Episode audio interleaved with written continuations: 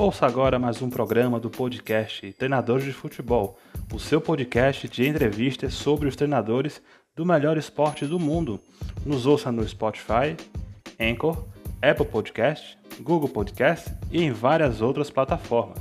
Siga-nos também no arroba Treinadores de Futebol no Instagram e Treinadores Fute no Twitter. Muito obrigado mais uma vez por sua audiência e vamos começar.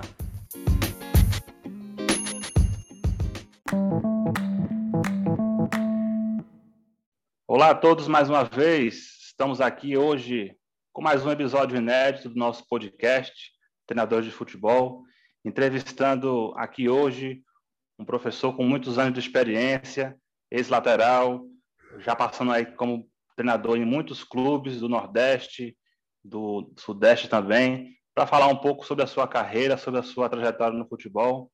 Professor Zé Teodoro, boa noite, professor. Seja muito bem-vindo. Boa noite, Neto. É um prazer, uma satisfação grande participar com vocês. Também dessa nova geração, já que eu sou, sou da nova geração, mas tem muitos treinadores que já participaram. é bom a gente estar tá trocando informações, né? Está aprendendo também, né? Eu acho que é um momento, esse momento, desses quase Sim. dois anos aí de com esse problema que o mundo inteiro viveu, né? Então nós estamos aí procurando é, aprender a cada dia mais, né? Depois dessa parada aí do mercado tá um pouco meio frio, meio, meio complicado, mas a gente acompanha, está vivendo futebol, né? E, e é bom a gente sempre ser convidado. Eu te agradeço a oportunidade. Obrigado também, professor. É, a gente queria começar iniciando, professor Teodoro, é, falando um pouco ainda sobre a sua carreira como jogador. É, o senhor foi aí lateral direito, né, ali pelos anos 80 e 90, passando aí por diversos clubes, né, como Guarani, Fluminense, é, mas a gente queria lhe perguntar, em específico, sobre a sua passagem no São Paulo. Né? Você teve aí lá um, um período muito vitorioso, né? sendo campeão brasileiro em duas oportunidades. E a gente queria destacar é, o ano de 1991, não foi isso? A gente foi aqui puxar né, a escalação, primeiramente no banco de reservas comandando aquele esquadrão, tinha o mestre, o gênio, Tele Santana, não era isso? E puxando aqui a escalação, tinha o Zé Teodoro, o Ricardo Rocha, o Cafu, o Raí, o Miller. Eu queria lhe perguntar como é que foi aquela conviver com aquela grande geração de jogadores comandados lá pelo mestre Tele Santana. É, primeiro eu fui formado nas bases né, do Goiás Esporte Clube. Eu sou goiano, né? Eu comecei no Goiás, depois eu fui sim, comprado sim na época fui observado pelo Cilinho, que era o treinador na época, década de 80 e 85, foi a época que eu cheguei no São Paulo. Tive uma passagem muito grande também, tenho uma gratidão muito grande pelo Goiás, né, que foi um clube que eu fui projetado também para a seleção brasileira juvenil, júnior, novos, né? E o São Paulo praticamente foi para mim foi a minha a minha vida, né? Porque eu caí no clube certo na hora certa, né? E caí caí num, num grupo de jogadores que, que sim, sim eu aprendi que, na realidade, eu tive assim, um respaldo, uma, uma, uma, cobertura muito grande. O clube, pela estrutura que tem, pela condição que tem, e também começando com o Cilinho, depois passou alguns treinadores, Carlos Alberto Silva, Pepe, né? Aí veio o mestre Tele Santana, né? Que foi nós ganhamos dois paulistas, é, três paulistas e dois brasileiros. Foi o que nós conquistamos na época, o Cilinho, com o Carlos Alberto, com o Pepe, e depois com o Tele Santana, o campeonato de 91, que foi no qual eu comecei no banco, né? Aliás, eu vinha de uma, de uma contusão, vinha de uma, de uma, fratura, mas passei a, a ser reserva e chegar na, na reta decisiva. É, o Tele achou melhor que eu tivesse a oportunidade de voltar à equipe num jogo decisivo, onde a gente conviveu. Eu tive várias gerações de São Paulo e vitoriosas. Eu acho que a década de, de 80 foi a década dos menudos, né? Você tinha Oscar, Dario Pereira, Gilmar, é, Nelson, Pita, Silas, Falcão, Pita, Careca, Miller, Sidney, né? Então esse foi o time que encantou o Brasil, né? Foi o time que, que tinha realmente uma, um entrosamento, jogava só na, bastasse um olhar, a gente já se conhecia. E depois veio a passagem, né? A formação de outros treinadores, com outros jogadores, com o Raí, depois veio uma, com o Bernardo, com o Ronaldão, Aí foi chegando na época Tele, que foi a época vitoriosa, né? Eu só fiquei até 91, até o título do Campeonato Brasileiro. Mas eu devo muito ao São Paulo, eu tenho um carinho especial, até hoje sou muito convidado para para festa nos finais de ano, para pelada, para seleção do Master. Então eu tenho um, uma, uma, satisfação grande de, de, ainda visitar o São Paulo, de ir lá ver o Murici, de ver o, o pessoal que eu trabalhei muito tempo, né? Que eu joguei lá muitos anos, sete anos. Eu... Então eu fiz ali a minha vida, onde eu conquistei com sucesso a seleção brasileira, né? Principal, acho que foi importante para mim. E o São Paulo me projetou, né? Eu acho que foi. É... Todo mundo me conhece como Zé Teodoro do São Paulo, ninguém me conhece como Zé Teodoro do Goiás, né? Como jogador, sim, eu sim. tive essa história aí, eu tive esse, tive esse momento feliz na minha carreira, né? Ter conseguido tantos títulos pelo São Paulo. Legal, professor. Certamente foi aí uma geração muito vitoriosa, comandados aí pelo mestre Tele. E a gente queria também lhe perguntar, professor, sobre a sua é, transição de jogador para treinador, né? O senhor falou aí, né, certamente na sua carreira, o senhor teve aí grandes é, referências na área técnica, Tele Santana dispensa comentários, Murici Ramalho também, Cilinho, e certamente cada um ali foi contribuindo para a sua formação, né, pra, nas suas ideias de jogo. A gente queria perguntar em que momento de sua carreira o senhor decidiu, não, estou parando agora, vou ser treinador. Foi já no final da carreira, foi um pouquinho antes? Como é que foi esse processo? Olha, eu já, eu, os treinadores já me preparavam, né, naquele quando, quando eu jogava, que eu tinha uma, assim, uma facilidade de fazer a leitura. Eu era um líder muito positivo, que eu jogava de frente para o campo, era privilegiado, né? Eu, dá, eu acho que dá muitos bons treinadores do meio para frente, mas eu acho que dá mais treinadores que enxergam mais o jogo. Goleiro, zagueiro, lateral, volante, né? Você é privilegiado, você joga de frente. Então, eu orientava muito, eu, eu, eu, eu uh, tinha uma leitura, enxergava muito o jogo, então eu posicionava muito bem meus colegas, meus companheiros. Então, todos os treinadores gostavam de ouvir quando perguntava na, na, na reunião, ou seja, no, no, logo após o jogo, para saber sobre o jogo, de que forma que nós, nós ganhamos, tivemos o resultado, ou que né, durante as dificuldades nós tivemos no jogo. Então, eu tive, sempre tive facilidade de enxergar o jogo, de ter uma leitura, é, de ser participativo, né? de, não só como, como treinador, mas como jogador também. Eu já era um auxiliar técnico dos treinadores, e todos eles falavam para mim que o meu futuro seria o banco, que eu ia ser um, eu ia dar treinador pelo, pela maneira de eu, de eu agregar o grupo, a maneira de motivar o grupo, a forma de também de orientar, de, de posicionar, de, de, de, às vezes, mudar até os resultados dos jogos, porque eu, dentro do campo, eu, sem autorização do treinador, eu mesmo pedia, né, oh, vamos fazer isso, fazer isso que vai dar certo. Então, com certeza, não dava tempo, estádio muito lotado, e aí não dá para ouvir lá no banco, não ouvia muito, porque o barulho era grande, era naquela época você jogava para 120, 130, 100 mil pessoas, né? Porque nos estádios não tinha cadeira naquela época. Então, para mim foi muito importante eu aprender com vários treinadores. De todos eles eu tirei um pouquinho, né? Tirei, tirei coisas positivas. Assim, eu tinha uma caderneta, eu anotava nessa caderneta, quando eu trabalhava com todos os treinadores da minha carreira, no Goiás também, em São Paulo, mas anotava e, e guardava isso para mim, né? Para justamente utilizar na minha época. Então eu investi na minha carreira também, nos cursos em São Paulo, no Rio, né?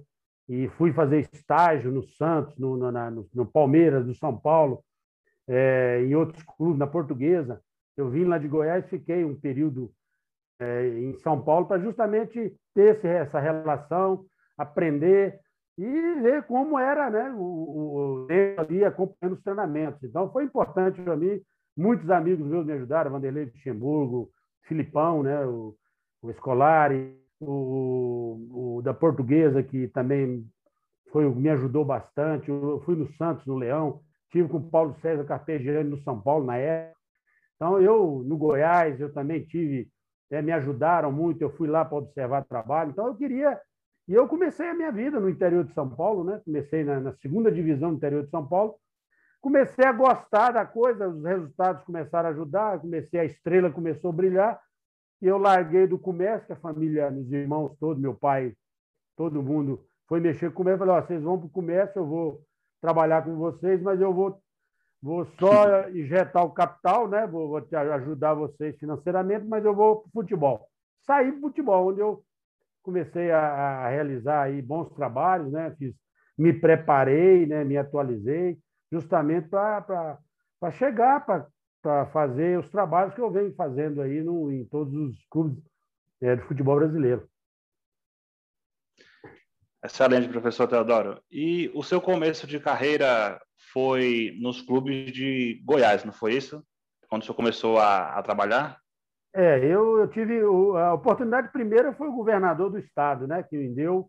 Sim, eu sim. fui para Jataí, né, na Jataiense, trabalhei no Anápolis, trabalhei no Goiânia, quer dizer, todos esses começos meu foi muito positivo, foi importante porque eu acabei chegando aí às finais, ao quadrangular final do Campeonato Goiano, então Aí as pessoas, é, como me conhecia mais em São Paulo, eu fui convidado pelo empresário Bernardo, que era ex-jogador, a ir para o interior de São Paulo.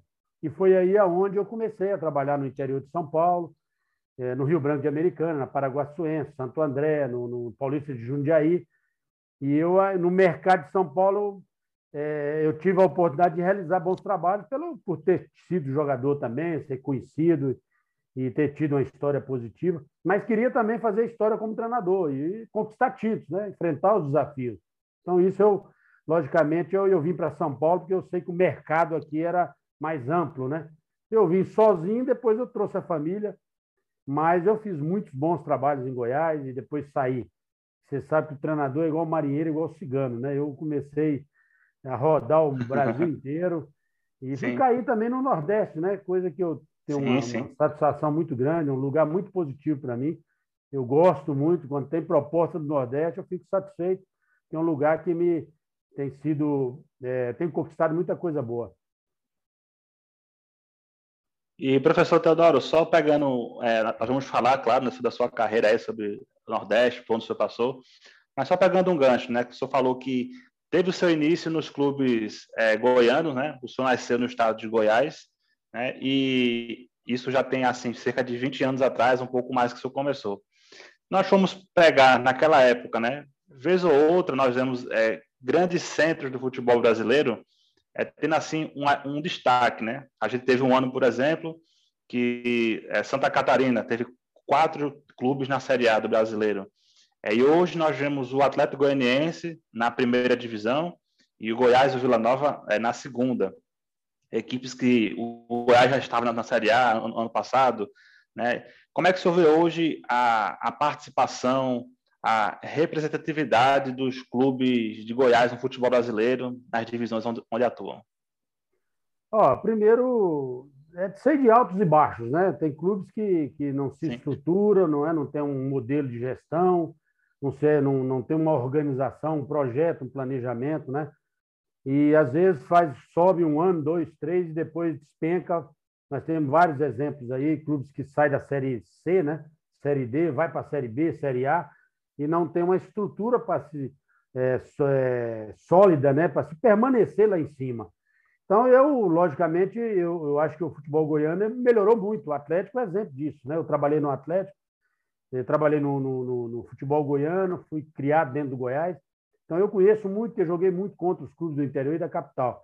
Mas o Atlético se organizou e se estruturou é, durante esse período. O Goiás teve esses momentos de altos e baixos, né? mas é o clube de maior estrutura, de maior torcida, como o Vila Nova também. O Vila Nova está merecendo essa oportunidade de, almejar um dia a Série A né? do Campeonato Brasileiro.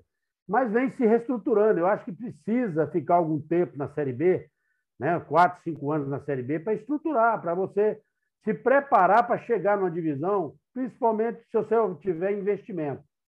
Né? Se você fizer um trabalho de base, tiver umas categorias de base para poder fazer um trabalho e, e, e, fazer as contratações, acertar nas contratações, que eu acho que é aí que é o ponto importante, né?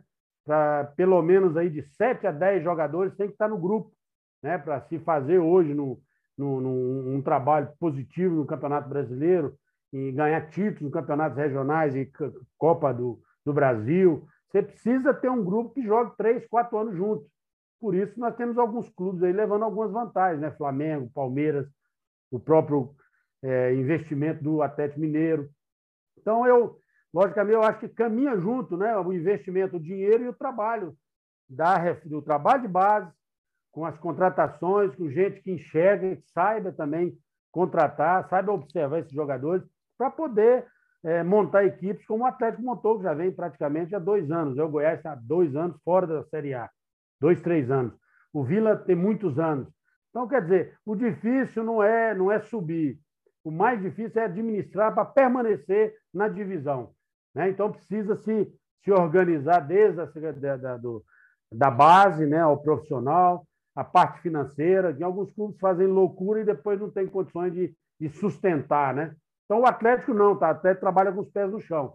Então, é isso que é a política do, do, do de, de, chegar e ficar, estabilizar. Eu acho que é isso que o futebol brasileiro precisa, aqueles que têm menos dinheiro. Quem tem mais dinheiro, logicamente, faz investimento, contrata, mantém um time dois, três anos aí, você tem um exemplo aí de Real Madrid, Paris Saint-Germain, né, os times da, fora do Brasil, que contrata uma, duas contratações por ano. Então, né, mexe muito pouco no elenco. Né? Então, praticamente, aí por isso que tem, consegue essa regularidade. Aí mantém está sempre na sua série A do Campeonato Brasileiro. Compreendido, professor. Realmente a gente fica sempre acompanhando, né? Como o senhor falou, existem esses altos, esses baixos, né? É, o Goiás teve um acesso recentemente, mas já teve um, é, uma, uma queda pouco tempo depois, né? E o Goiás sempre quando está na Série B, naturalmente ele é um candidato sempre ao acesso, né? Pelo que o senhor falou aí da questão da estrutura, um clube de tradição, né? E a gente fica aí acompanhando, né? Para ver como é que vai ser essa temporada, né? O importante, professor, é subir e ficar, né? Se planejar, é, ter a estrutura correta, né? É, é, o que tem que ser, né, Renato? Não, adianta, você tem que fazer um processo, um trabalho, já almejando médio, longo, é, curto, médio e longo prazo. Então, os campeonatos brasileiros, se você não, não, não se, se, se organizando, é, investindo, trabalhando para montar uma base, para poder ir subindo, ou permanecer, manter uma folha que está a conta de pagar essa folha, né? que às vezes assume uma, uma responsabilidade muito grande, uma folha muito alta, e depois não, nós temos muitos clubes quebrando aí no futebol brasileiro. Mas eu acho que esse é o caminho, é fazer o trabalho sério, transparente, honesto, fazer, dar o, pa, o passo, não dar o passo maior do que a perna, né? né? Colocar o chapéu da mão, a mão alcança. Então é preciso você pagar o que você assumiu o compromisso com o grupo, com o jogador, com a comissão técnica, com os fornecedores e cumprir, né? Eu acho que é isso que, que às vezes atrapalha alguns clubes. E aí há essa queda, né? O Goiás é uma estrutura, eu joguei no Goiás e hoje o Goiás é completamente diferente, né? O Goiás hoje é um candidato sério a subir, tem uma estrutura, tem um presidente, tem um, o ex-Ailê Pinheiro, que é, o, que é o pai do atual presidente. Então, sabe administrar o clube. Agora, lógico, é, é as contratações, é o balcão de negócio, de empresários. Isso também atrapalha muito, né? Às vezes, isso não, você não vai ver o jogador a olho, né? vai lá observar o jogador, acompanhar o jogador três, quatro, cinco jogos. O jogador é do perfil da equipe, né? do, do grupo. Esse perfil aqui serve para o Goiás. Então, é assim, acho que dessa forma é que vai errar menos, né? e aí pode se estabilizar na divisão. Perfeito, professor. E agora, passando também um pouco aí pela sua carreira, né? Como o já adiantou, o já teve passagens aí por diversos clubes né, no Nordeste, é, no Ceará, em Pernambuco, é, no Rio Grande do Norte. E a gente queria perguntar, é, de, de uma forma geral, como é que foi trabalhar nesse centro do futebol só até conquistou alguns títulos estaduais passando por esses clubes. É, o quão assim enriquecedor foi essa experiência de trabalhar, você falou agora há pouco, que sempre fica feliz quando recebe ligações, propostas. É, como é que foi essa experiência para sua carreira? Ah, foi válida, foi importante, né? Eu, logicamente, eu me consegui, eu não sei se alguns treinadores brasileiros hoje têm os títulos que eu consegui, né? Eu tenho cinco títulos no, no, no Nordeste, né? E contra clubes, né? É, trabalhei no Santa Cruz, trabalhei no Esporte, trabalhei no Náutico, fui campeão no Náutico, fui campeão no Ceará, fui campeão no Fortaleza, trabalhei no ABC. Então, eu trabalhei em alguns clubes que hoje, né? Eu já sabia que esses clubes, por exemplo, Fortaleza, a tendência, né? O esporte, desses aí, né? O do clube, os clubes da Bahia, por exemplo, o Bahia e o Vitória, né? O Santa Cruz deu uma melhorada, mas é, na gestão já não foi a mesma coisa. Então, subiu, mas depois voltou lá para começar novamente. alguns clubes estão tá melhorando a sua parte estrutural, a condição de trabalho. Então, precisa é, fazer esse trabalho, montar é, as equipes de, de, de base para poder criar jogadores com identidade né, no clube. Eu acho que isso é importante. Agora, o Nordeste é, muito bom de trabalhar pelo, pelo povo, né, pela torcida, pela paixão que é o, o torcedor nordestino. Né? Ele vive, ele, ele é, é, é diferente, né? ele é bem diferente, ele participa, ele é o décimo segundo jogador. Então, foi válido, foi importante para mim, eu gosto e, e, foi muito positivo, né? Porque todos os clubes aí eu deixei uma história, né? E tenho sempre a vontade de voltar, né? Para poder dar continuidade. Né? Outros vieram, deram continuidade na montagem que eu fiz na época, do Santa Cruz, por exemplo, do Náutico, né? do, de, do Fortaleza, do Ceará. Esses clubes que eu passei, todos eles almejaram a Série A, né? Todos eles chegaram à Série B, chegaram à Série A. Então, eu sempre peguei o, o osso, né? a costela mesmo. Eu sempre procurei organizar, levantei, estruturei, arrumei a casa, e aí eu dava sequência para outros profissionais, né? que também tinham sua participação. Né? E falando também em específico sobre a sua passagem é, aqui em Pernambuco, né? Você comandou, é, passou pelos clubes daqui de Recife e conquistou um título estadual com o Náutico, né? e um bicampeonato com o Santa Cruz, né? Alguns anos depois. É um fato que até hoje aqui é muito falado, muito comentado. É, eu queria lhe perguntar assim, é, o significado destes títulos aí em sua carreira, é, o quão marcante foi, né? No Náutico a gente pode pontuar até uma coincidência, né? Dois ídolos do São Paulo que vieram para cá e conquistaram estaduais, né? Primeiramente o professor Murici e depois o professor Zé Teodoro, né? E pouco depois aí o o Bi com Santa Cruz. Como é que você avaliou essas conquistas?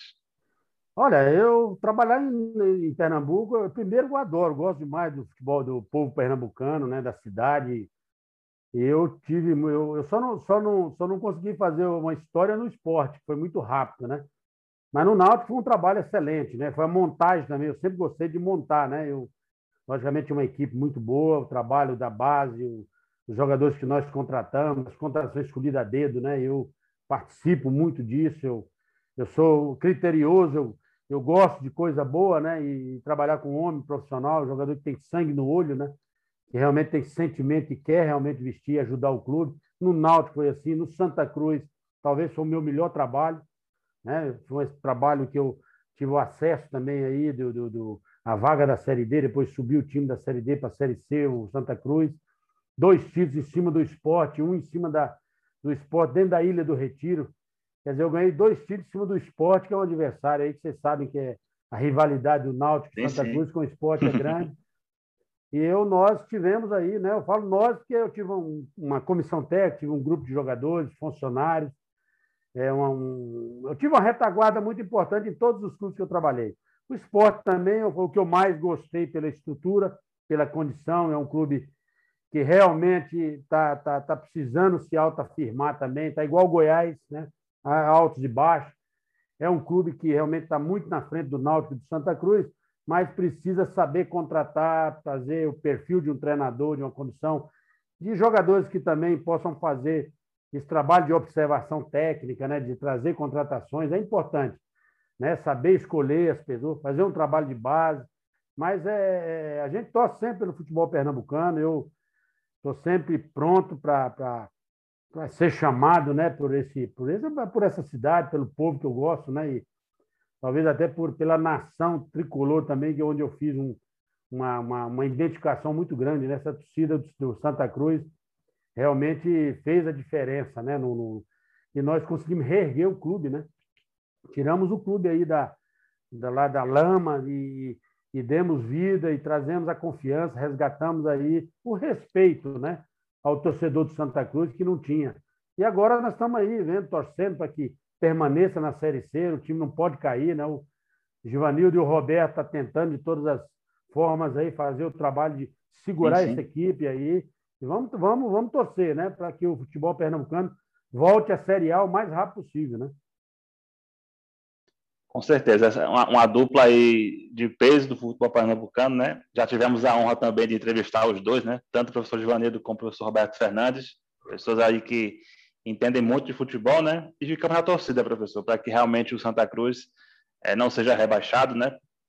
É, fique aí na terceira divisão. É, queria perguntar também, professor Teodoro, sobre é, ideias de jogo, né? O senhor falou, a gente falou aqui, né? O senhor conquistou um pernambucano com o Náutico no ano de 2004 e o Bi com o Santa Cruz em 2011 e 2012.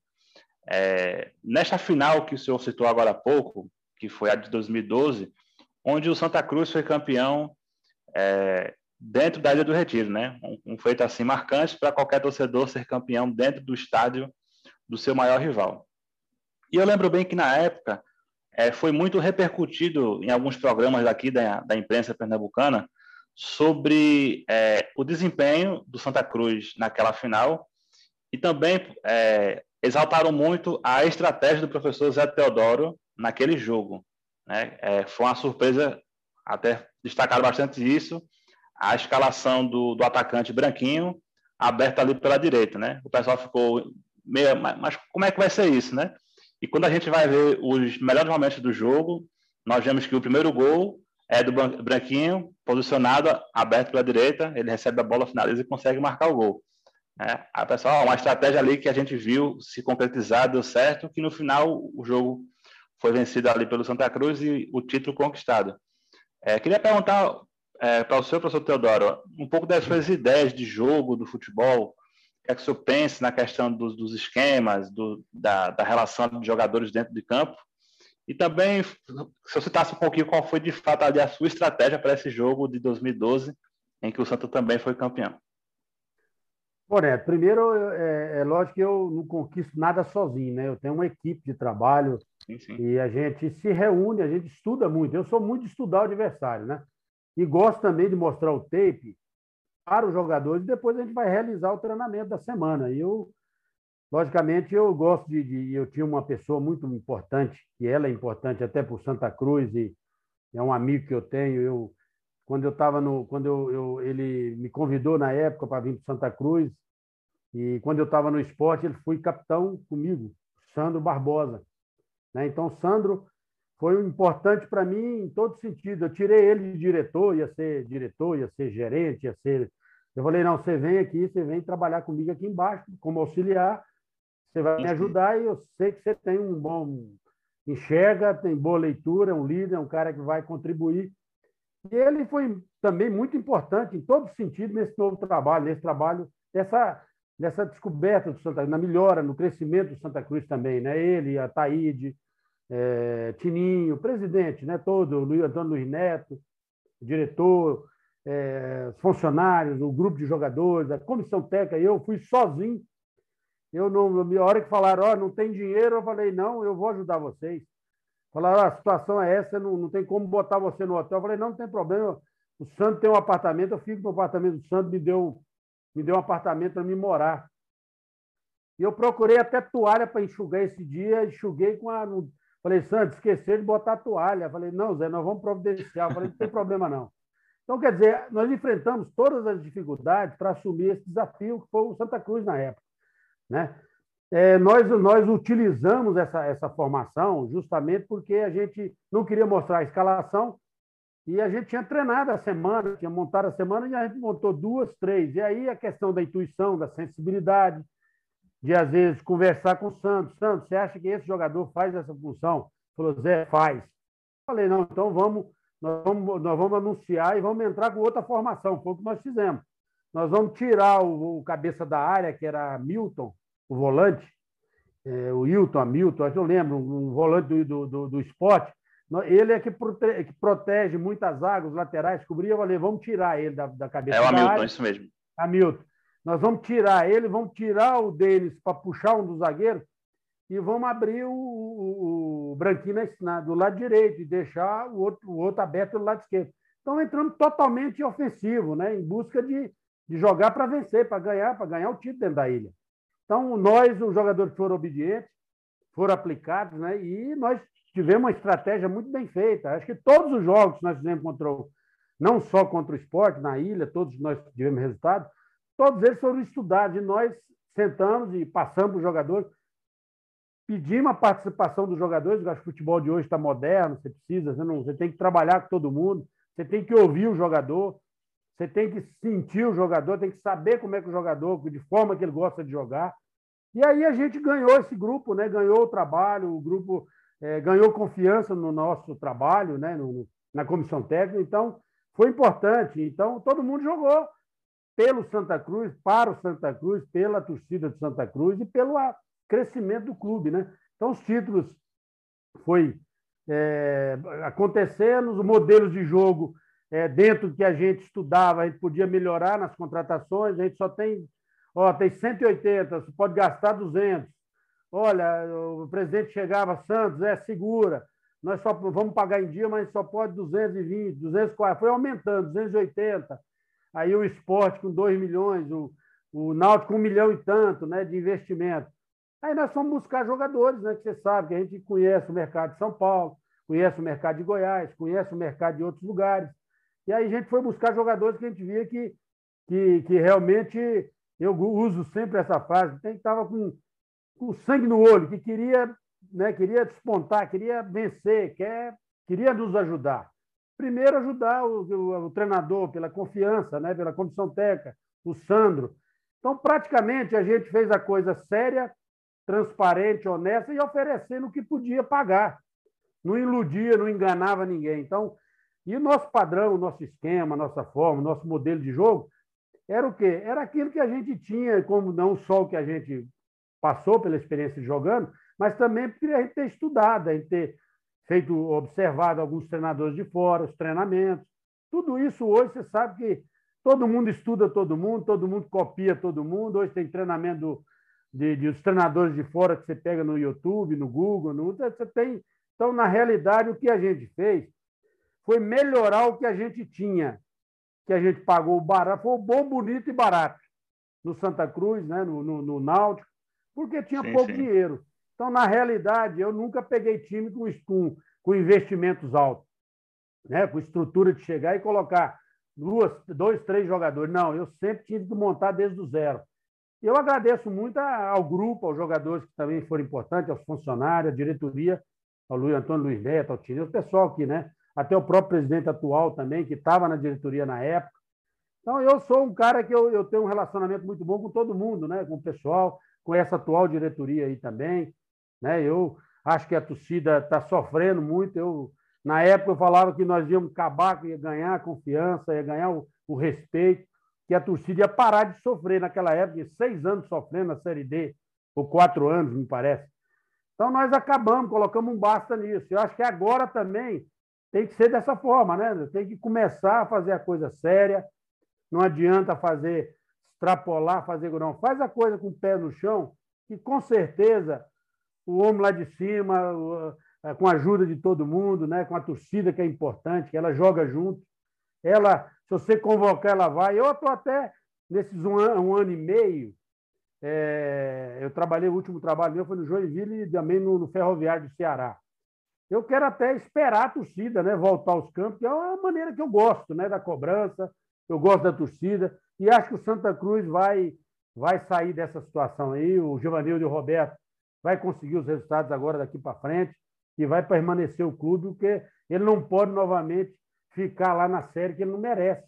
Né? A torcida não merece uma divisão, não merece estar na Série C. O Santa Cruz precisa estar na B com, com objetivo de Série A. Excelente, professor. Grande depoimento aí sobre a, a preparação para aquela partida, para suas ideias também. E além de Pernambuco, o senhor também fez história no estado do Ceará, né? Passando pelos dois gigantes, né? Ceará e Fortaleza, e também conquistando um título estadual com cada um deles, né?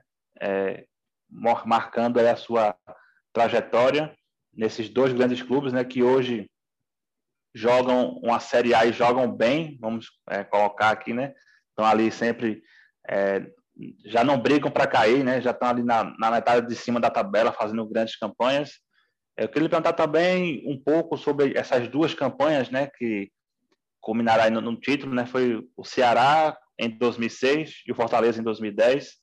Como é que foi conquistar é, esses títulos e a importância de trabalhar num estado que hoje é muito grande aí no futebol brasileiro?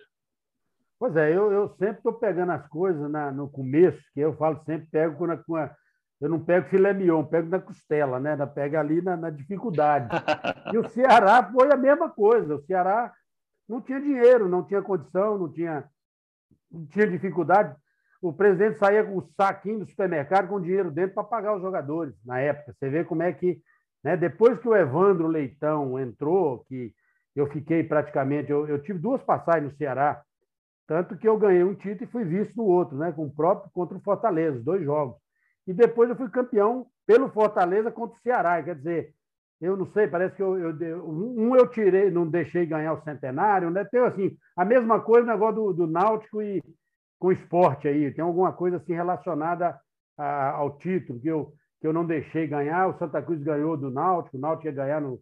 Eu, eu mais ou menos eu, eu, eu, lembro aí que, que ficou hegemonia, uma coisa importante que foi bom futebol.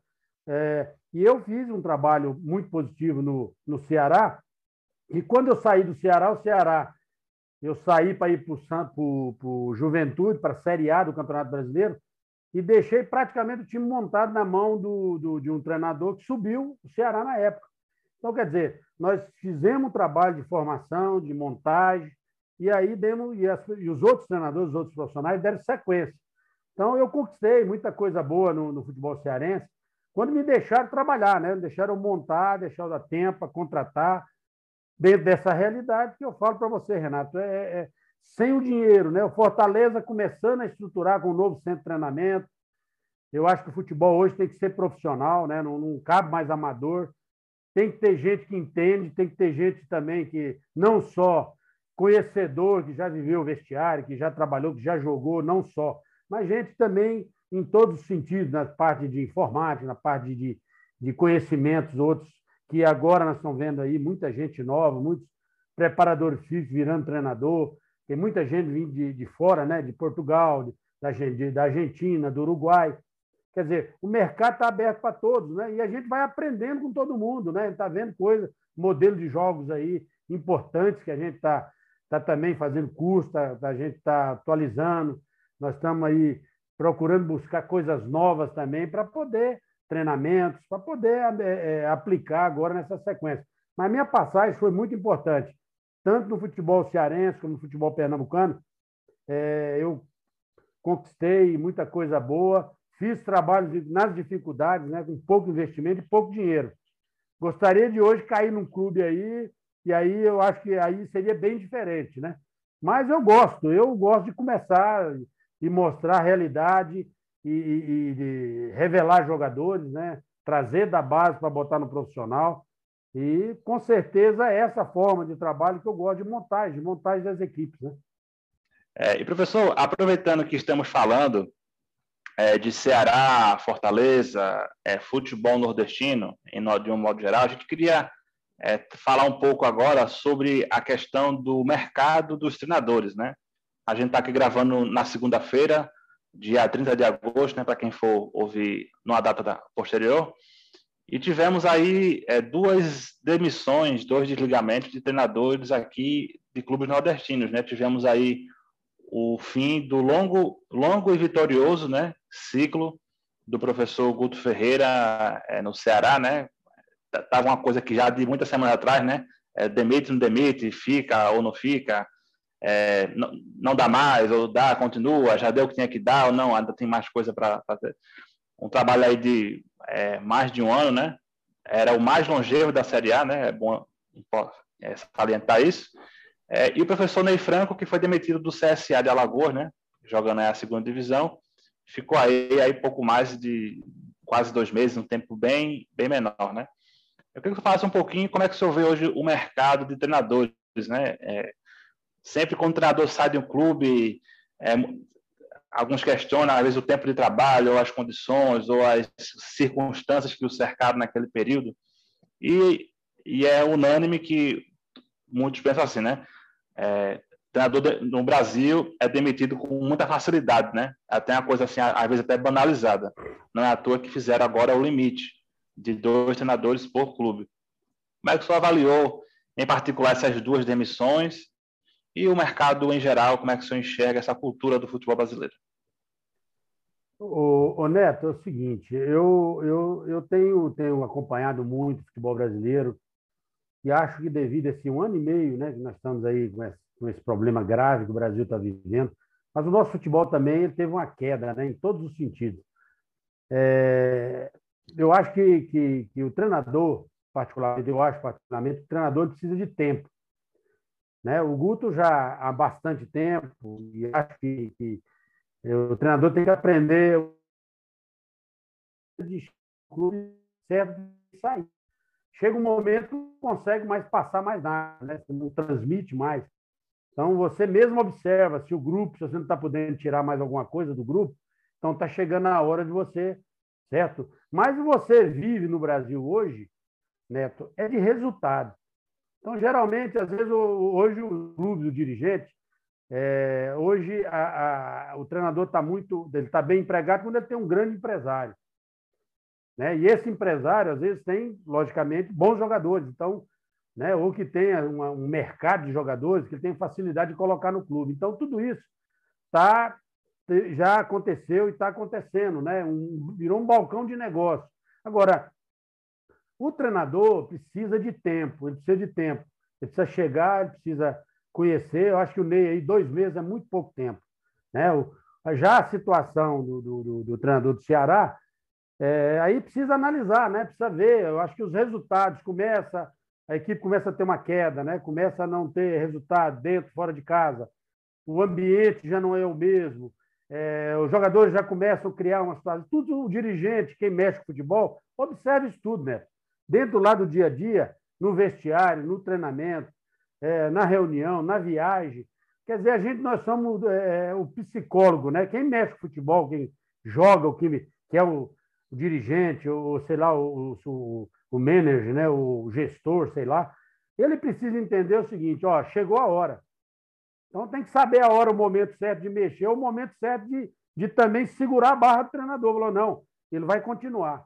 Acho que nós temos alguns exemplos aí, né? No Corinthians, o, né, que foi na época com o próprio Tite, né? Teve também o outro no Atlético Mineiro, alguns treinadores que, que no momento difícil, de três, quatro, cinco, seis derrotas, o dirigente bancou. Eu acho que o, o grande dirigente ele precisa saber administrar melhor na derrota, segurar a barra no momento mais difícil. Eu acho que aí, né, porque vai ter altos e baixos no Campeonato Brasileiro. Ninguém vai ganhar do, do começo ao fim, vai ser campeão direto. Então vai ter altos e vai cair. No campeonato da Série B e Série A tem muito isso. Então eu acho que três, quatro, cinco derrotas ainda dá para segurar. Aí depende muito da observação, do comentário de jogadores, que às vezes também isso também queira ou não queira, começa né, vazar algumas coisas, aí já é a hora de, de mudar. E o treinador tem que aprender isso, o momento certo de sair. Né? E o momento de chegar na equipe, ele, ele saber escolher, né? Você saber as suas escolhas, para poder não errar. Né? Mas eu acho que isso aí é, é, é já é uma do nosso futebol, que também está agora trazendo muitos estrangeiros, está dando mais tempo para os estrangeiros se adaptarem. Né?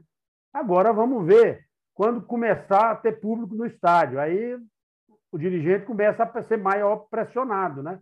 Então, o próprio jogador, que hoje todo mundo está botando, é a hora de lançar meninada nova, porque não tem, não tem torcedor no campo, não tem no exigência, não tem nada. É lógico que tem algumas torcidas organizadas que faz algum barulho, mas é bem diferente você jogar com 30, 40, 50 mil pessoas, né? E aí, dois, três resultados, o dirigente não aguenta, não, é difícil.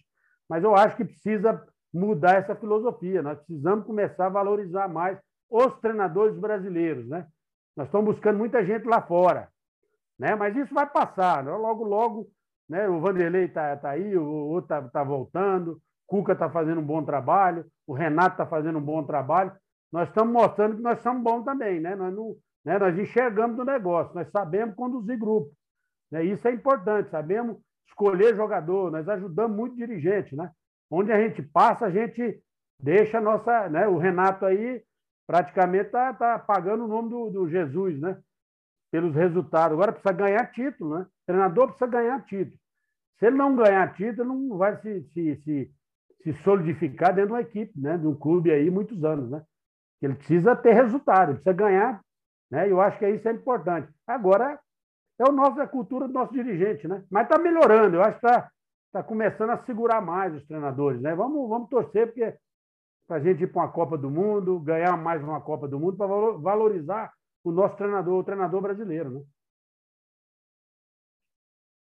Não, professor, sem dúvidas, né? É, o que, é, o, é a torcida, é o desejo aqui de todos nós que, que fazemos aqui a página, né? querer assim que os treinadores cresçam é, cada vez mais. É, o senhor falou só um ponto aqui complementando, né? É, o professor falou que no começo da, da entrevista, né? O treinador é uma espécie de andarilho, né? É, de, de, de, cigano. A gente falou aqui agora há pouco que o, o professor Ney Franco ele é, deixou né, o CSA e o professor Mozart foi contratado novamente. Né? Ele está voltando após quatro meses, né? Ou seja, ele saiu do CSA, foi para Chapecoense, foi para o Cruzeiro, agora volta para o CSA de novo, né? Em, imagina aí, professor, em quatro meses você morar em três cidades diferentes, né? É, Maceió, Chapecó, Belo Horizonte, uhum. aí volta para Maceió. Loucura, né, professor? Assim, né? É, você para para pensar assim, né, racionalmente, acha que trabalha em empregos normais, né? Passar muitos anos no, numa cidade, né? Rapaz, em quatro meses foram três, três cidades diferentes. É, é, faz parte, né, professor? É, é natural, né? Ô, Neto, eu, eu, se não tiver resultado, Neto, não é só ele, não. É eu, é o Filipão, uhum. é, o, é o treinador do Palmeiras. Se o Palmeiras tomar duas, três, quatro porradas, que queira ou não queira, é, é difícil no Brasil, né? Não tem como. A gente a gente já está acostumado, eu mesmo já estou acostumado, eu estou há 21 anos na estrada, né? Eu, logicamente, eu, eu, eu, é o que a gente gosta de fazer. O menino do, do CSA que está voltando aí, ele quer estar trabalhando, ele quer estar na mídia, ele quer estar. Ele sabe que ele pode contribuir, ele não deu certo lá, mas pode dar certo em CSA na volta, né? Ele pode resgatar. Então, futebol é, é tudo claro, isso. Claro. O empresário já, já tem. Quer dizer, quem tem um bom empresário, né? né na realidade é importante isso, porque já sabe, né? Não deu certo lá, não vamos voltar para cá. Mas é, é, é, esse o futebol brasileiro. Agora tem muita gente, o mercado está difícil, né? Tem muita gente nova, tem muita gente. Eh, os clubes estão sem investimento, sem patrocinador, não tem dinheiro, então, logicamente, vai optar por outro da, da base, auxiliar técnico, né? Um, um assistente, vai botar um preparador, vai botar um treinador mais em conta, mais barato, aquele pediu muito, está fora da nossa realidade. Então é o futebol brasileiro, mas eu acho que nós vamos passar por esse processo aí, Neto. Se Deus quiser, eu acho que daqui até novembro, a hora que voltar o torcedor aos estádios, os clubes vão ganhar, vão melhorar a arrecadação, os treinadores aí com certeza vai ficar, vai, vai ser, vai ficar realmente só aqueles que que tiver é, mostrando resultado, mostrando trabalho, né?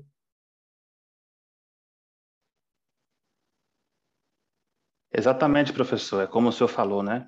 São momentos do futebol, né, brasileiro que estamos vivendo, né? São as tendências, são as, as coisas que acontecem. É, atualmente, por exemplo, nós temos sete treinadores estrangeiros no Brasileirão é, e 13 brasileiros, né? Tem esse esse intercâmbio da mesma forma também que temos treinadores brasileiros que fazem grandes trabalhos no mundo árabe, no futebol asiático. Eu queria lhe perguntar sobre esse intercâmbio. É benéfico mesmo, essa troca de ideias? Sem dúvida, Neto. Eu, eu falo sempre que tem que aprender, tem que ver o que, que tem de novo o treinador do Palmeiras, o que, que tem de novo o treinador do esporte chegou agora, né? Eu sei que alguns treinadores novos, treinadores do, do, do América do Sul, não têm os salários como os grandes treinadores do, do futebol brasileiro, né? Mas tem, às vezes, um modelo, tem um sistema, tem um esquema, tem um empresário que, que também acompanha lá fora os jogadores, mas acompanha treinadores também. Então, é, é o sol nasceu para todos, né? É grande oportunidade para a gente também é, ver coisas novas. Eu, eu, nós estamos aprendendo, eu estou aprendendo, vendo com alguns treinadores aí do Fortaleza, né, que também tem apresentado um modelo de jogo interessante. Né? O, o outro importante também, do, do que está lá no Atlético Paranaense, o português, Quer dizer, nós vamos, vamos trocando e vamos, vamos vendo o que é importante, o que a gente pode também aproveitar, tirar de proveito. A gente tem que ter humildade também de reconhecer que a gente ficou um pouco parado no tempo, né? A gente precisava é, capacitar mais, estudar, é, ver né, trabalho, viajar, fazer mais cursos. Isso foi bom para todos nós brasileiros. Todos nós treinadores, né? Que alcançamos aí, conseguimos aí o, é, trazer coisas positivas, né? coisas boas para a gente poder apresentar para o nosso trabalho. Perfeito, professor. E falando também, professor Teodoro, um pouco sobre é, presente e futuro. O senhor falou aí que tá, é, passou por alguns clubes recentemente, é, Ferroviário, é, no Ceará. A gente queria perguntar como é que está hoje é, o Zé Teodoro, treinador, né? Quais são assim, os seus planejamentos para o presente, para o futuro? É, é, tem vontade, está planejando voltar a trabalhar em breve? Como é que está assim, o seu planejamento como treinador? É, eu, Neto, na realidade, eu foi muito bom também, apesar da, da gente conviver mais com a família, né? Eu, você sabe que é, apareceu uma proposta, o treinador está sempre mudando de lugar e vai, e fica muito tempo longe de casa. E foi bom para fazer uma, uma, reflexão, né? Uma, dar uma, uma analisada na minha carreira, fazer alguns cursos aí, aproveitei esse período de um ano e meio, é, viajar, curtir a família aqui, ficar mais perto dos filhos, né? E também observar trabalhos, observar treinamentos, estudar um pouco mais, né? Ver o que que, aonde eu errei, aonde eu acertei, as minhas escolhas, aonde eu posso melhorar, o, é o trabalho, né? Que tem, que é importante e acho que, que, que é, eu tô doido para começar, a gente está com vontade logo de começar, mas tem aparece algumas coisas que eu acho que não é importante. É, a gente não pode errar mais, já, a gente já errou nas escolhas e e não realizamos, preciso voltar a realizar um bom trabalho. Mas agora eu estou também pensando num plano B, né? Também né? na fase de observação, na fase de, sei lá, de, de gestão, de, de, de, de coordenação, é, coisas que a gente faz, vai, vai vendo aí treinamento, vai vendo cursos, né? Mas pronto e preparado a qualquer momento para ser chamado, né? Para ser convocado, para trabalhar para um clube. E, e, logicamente, aí montando a equipe, né, buscando agendar jogadores, acompanhando as divisões, né, todas elas, justamente para poder, a qualquer momento, ter a oportunidade de voltar novamente. Eu estou doido para voltar para trabalhar e eu acredito que já, já descansei demais e já estou no ponto. Já acho que agora o momento, estou muito preparado agora, estou né, tô, tô consciente, sei que se melhorei muitas coisas, né? E acho que, que com certeza aí logo, logo nós estamos enfrentando um novo desafio. E, professor, só para lhe perguntar também, é, como nós falamos no começo da entrevista, o senhor aí passou pelo São Paulo, tem aí uma grande história construída. Queria perguntar o que, é que o senhor está achando aí da temporada de 2021 do São Paulo do professor Hernan Crespo. Qual é a sua visão? Olha, eu, eu acompanhei alguns jogos, eu não vou dizer que eu estou acompanhando sempre, né? Mas Sim. eu estou vendo, eu tô, tô eu, eu, eu inclusive estou até devendo uma visita lá para fazer para o Murici, para as pessoas lá que voltaram agora recentemente a trabalhar lá. E sem dúvida eu estou vendo uma irregularidade muito grande. Eu acho que eu não sei se, se, se é, eu estou sentindo o grupo um pouco sem estabilidade, não, não tem regularidade, não tem identidade, tem qualidade, sabe? Mas eu acho que a gente precisa ter um modelo melhor, sei lá, um, é, ser um time com mais atitude, com mais imposição. Eu acho que o time precisa melhorar um, termos mais de, de pegar, de marcação. É, nós não podemos estar perdendo, o São Paulo perdendo jogos do segundo tempo, deixando empatar, ganhando e deixando né, o Fortaleza, ganhando de 2 a 0, deixando empatar. Então, é, precisa analisar melhor né, o que, que tem nas mãos, né? às vezes precisa a experiência é importante, o treinador tem muita gente boa ali do lado dele, Murici, Kaká, né, o Milton Cruz, né, tem muita gente boa ali que sabe, conhece o São Paulo e, e pode ajudar muito ele, né? Eu acho que é o primeiro ano, precisa ter paciência também, que ele está chegando. Agora, é, hoje o futebol tem que ser muito rápido, muito imediato nas mexidas, né? nas modificações, no, na leitura de jogo. É, tem que mudar o comportamento às vezes, não ficar na mesmice. É, eu acho que está faltando um pouco mais de, de ousadia, né? Talvez essa ousadia de, de colocar o time, marcar mais na linha, começa mais moderno, falar hoje na linha alta mesmo, não deixar o adversário jogar. Né? Sim, eu, sim. eu acho que é importante também é, é, é um pouco mais de, de, atitude, né? Eu acho que, é, lógico que você tem que se cuidar defensivamente, mas é, procurar um modelo, uma forma de jogo, tentar ver a característica que você tem para poder não ficar naquela mesma forma de jogar. Criar alternativas, que eu acho de melhoria, de melhora de, de sistema de jogo, de qualidade de jogo, ou seja, É, que o jogador tem, material humano tem, né? Agora é preciso ver, é, encontrar essa formação ideal que eu acho que ainda ele não encontrou, né? Mas eu estamos torcendo por ele, né? Porque ele tem muita gente boa do lado dele ali que pode ajudar. Sim, com certeza, professor. É, é, acho que no, no, dia a dia é que vai se ali se aperfeiçoando, né? como o senhor falou, né? É sair da mesmice, buscar ali alternativas. É, o senhor falou também, professor, agora há pouco, a gente já está já encerrando, mas só uma questão que eu também queria lhe perguntar. A gente falou agora há pouco sobre as demissões do professor Guto do professor é, Ney Franco, né? Você falou, ah, o dirigente precisa saber a hora certa de encerrar um ciclo, ou um treinador. É, recentemente, a gente teve uma situação, eu até achei assim, até um pouco, para mim, particularmente, inédita, né? É, que foi o desligamento do professor Emerson Maria no Vila Nova. Né? Ele passou apenas 12 dias na, no comando da, da equipe e saiu após três partidas. Né? Claro que só quem está lá dentro é que realmente sabe o que aconteceu, enfim. Mas ele foi na entrevista coletiva, né? E traduzindo para o nosso português, né, do futebol, os jogadores não compraram a ideia dele, né? Ele sentiu ali uma resistência, ele até falou na entrevista, né? Eu queria perguntar, professor, isso é uma coisa mais comum do que a gente pensa que acontece? É, a gente também escuta no popular, né? Ah, o treinador, ele, entre aspas, perdeu o vestiário. É, isso acontece com muita frequência, com pouca frequência? Faz parte do processo de futebol? Como é que o senhor viu esse episódio? Roberto, eu, eu vou dizer o seguinte: aí faltou também, eu acho que aí o erro maior não é do, do, do, do, do grupo ter tomado essa atitude, do treinador também, logicamente, que tem uns pontos que ele precisa, o comando, a liderança, a forma de condução é dele, né? Sim, sim, sim. Só que o dirigente de clube, isso é uma coisa que não tinha que chegar no treinador, isso tinha que ser resolvido lá, né? O próprio grupo teria que ter conversado com o membro da comissão técnica, né? Que seja ou seja lá o dirigente, o supervisor, ou o presidente, marcar uma reunião e conversar para não deixar isso é, ser uma coisa interna, ter que resolver internamente, certo? Aí tomar uma decisão, jogar a responsabilidade, que logicamente a responsabilidade caiu em cima do grupo, dos seus jogadores. Agora, eu acho que também, nesse uhum. ponto, eu vou dizer, questão da sensibilidade, da intuição, de, de, de do Ederson claro. ter sido jogador também, de ter experiência.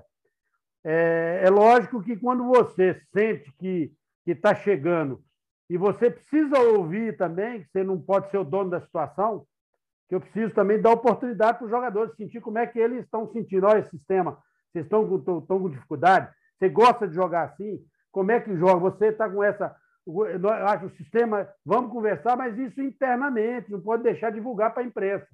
Então, eu acho que faltou habilidade, faltou uma decisão da diretoria, do presidente, e acho também que faltou um pouco mais de. de, de eu acho que ele não ele devia ter chamado jogadores mais experientes, que talvez foi a coisa que o, que os, que o treinador que foi do Flamengo, o Rogério Senna, não fez no Cruzeiro na época. Né? Sim, e sim. também não fez no Flamengo, com a equipe de trabalho. Então, quer dizer, tem coisas que você tem que aprender a gerir, o gestão, o relacionamento, e começar a ganhar também, entendeu? É um jogo de, de, de, de, de psicologia. Para poder você saber onde você está chegando, o que é que pretende, você tem que ouvir o jogador. Porque ninguém hoje comanda sozinho, ninguém consegue fazer o trabalho sozinho. Você precisa dar oportunidade para as pessoas ouvir também. Futebol moderno, futebol de hoje, os jogadores aí, o Renato chegou, a situação estava de um jeito, o time tomou, está com alegria, quer dizer, essa alegria o treinador descobre. Agora também não vai deixar o comando dele, que o grupo também vai determinar treinamento, vai determinar isso. Aí está errado, né? Então eu acho que ele tomou a decisão dentro do que ele sentiu, ele viu que o ambiente não estava bom e achou que ele não ia conseguir, né? Então eu acho que, que ele tomou a decisão, mas aí houve uma falha importante do, do membro da, da, da diretoria, do presidente, para ouvir o grupo de jogadores primeiro, para depois chamar o treinador.